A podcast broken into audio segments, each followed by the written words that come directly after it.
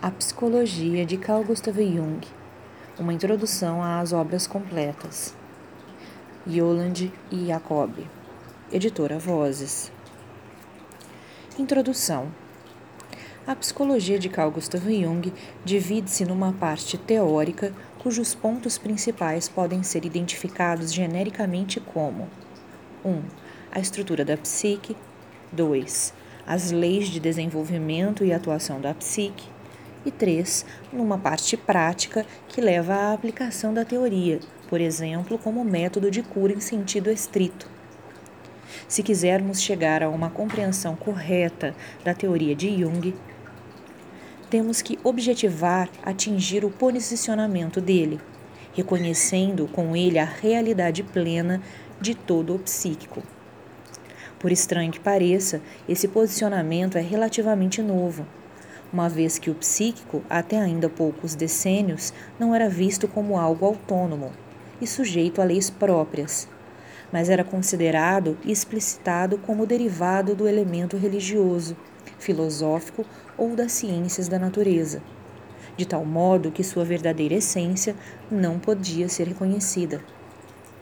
Para Jung, todo psíquico não é menos real do que todo corpóreo apesar de não ser tangível, é passível de experiência e observação plena e clara em sua imediaticidade. Trata-se de um mundo por si, regido e estruturado por leis e equipado com recursos de expressão próprios. Tudo que sabemos sobre o mundo, assim como tudo que sabemos sobre o nosso próprio ser, chega a nós apenas através da intermediação do psíquico isso porque, abre aspas, a psique não faz qualquer exceção da regra geral, segundo a qual a essência do universo só pode ser constatada na medida em que o permite nosso organismo psíquico. Fecha aspas. Nota de rodapé. Alma e Terra, 1931. Retornando ao texto. Disso se segue que, no que se refere a seu objeto natural e a seu método, a psicologia moderna, empírica, faz parte das ciências da natureza. Mas no que se refere ao modo de explicitação, pertence às ciências do espírito. Aspas, Nossa psicologia considera tanto o ser humano natural quanto o cultural e, em consequência disso, em suas explicitações. Deve focar sua mirada nos dois pontos de vista, no biológico e no espiritual. Enquanto psicologia médica não pode levar em consideração outra coisa que o ser humano como um todo. Fecha aspas. Nota de rodapé. Psicologia Analítica e Educação, 1926. Retornando ao texto. Ela, abre aspas, investiga as razões da diminuição da capacidade adaptativa causa da doença, seguindo os caminhos tortuosos do pensar e sentir neuróticos, para sondar aquela via que reconduz do extravio de volta para a vida. Por isso, nossa psicologia é uma ciência prática. Não pesquisamos por causa da pesquisa, mas com a intenção imediata de ajudar. Poderíamos dizer perfeitamente também que a ciência seria um produto paralelo de nossa psicologia mas não sua intenção principal, o que apresenta novamente uma grande diferença em relação ao que se compreende por ciência acadêmica. Fecha aspas. Nota de rodapé. Ibid. Retornando ao texto. É a partir desse pressuposto que Jung desenvolveu sua teoria, e é a partir daí também que se deve ser considerado. Não, todavia, como num puro psicologismo, no sentido de depreciação das outras vias do saber e tampouco como supõe o psiquismo, que o real seria de natureza psíquica, ou como admite o panpsiquismo, a saber, tudo que existe é a natureza psíquica.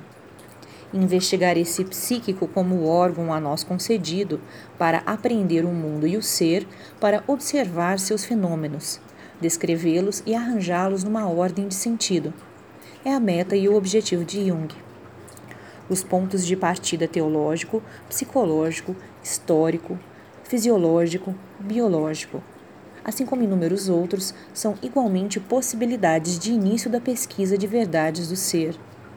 São mutuamente intercambiáveis, até certo grau, inclusive, transponíveis, e dependendo do problema em discussão ou do posicionamento específico do pesquisador, podem ser utilizados. Jung se mantém fiel ao ponto de vista psicológico, deixando os restantes aos pesquisadores competentes das outras áreas de conhecimento. Ele próprio edifica sobre o seu conhecimento fundamental e profundo da realidade psíquica, de modo que seu edifício de pensamento não representa uma teoria abstrata, gerada pelo intelecto especulativo, mas uma edificação erigida sobre a base sólida da experiência, apoiando-se exclusivamente sobre esta. As suas duas colunas mestras são: 1. Um, o princípio da totalidade psíquica, 2. O princípio da energética psíquica. Na consideração mais detalhada desses dois princípios, assim como do emprego prático da teoria, devem ser usadas, na medida do possível, as definições e explicitações dadas pelo próprio Jung, que aparecem identificadas como tais. Nota de rodapé. Ali é preciso referir que a expressão o inconsciente, que aqui é usada amplamente para o âmbito dos conteúdos da psique não ligados à consciência, representa propriamente uma hipostatização ilegítima, que todavia se mostrou útil como hipótese de trabalho. Retornando ao texto. Ao mesmo tempo, é preciso mencionar aqui que, quando se trata de procedimento prático da análise psicológica, Jung emprega a expressão psicologia analítica para identificar sua, sua teoria. Escolheu essa designação após ter se afastado de Freud em 1913, a fim de evitar uma confusão com o termo psicanálise, próprio da escola freudiana. Mais tarde, cunhou o conceito da psicologia dos complexos, que empregava sempre que apareciam no plano de frente pontos de vista relativos a princípios e à teoria.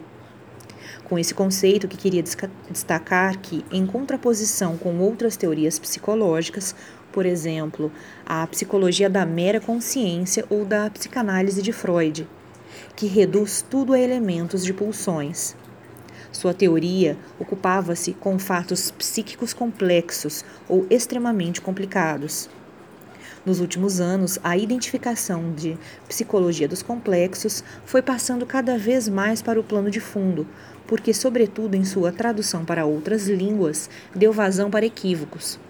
Atualmente, tanto no aspecto teórico quanto prático, emprega-se de modo geral o termo psicologia analítica para designar a totalidade da teoria de Jung.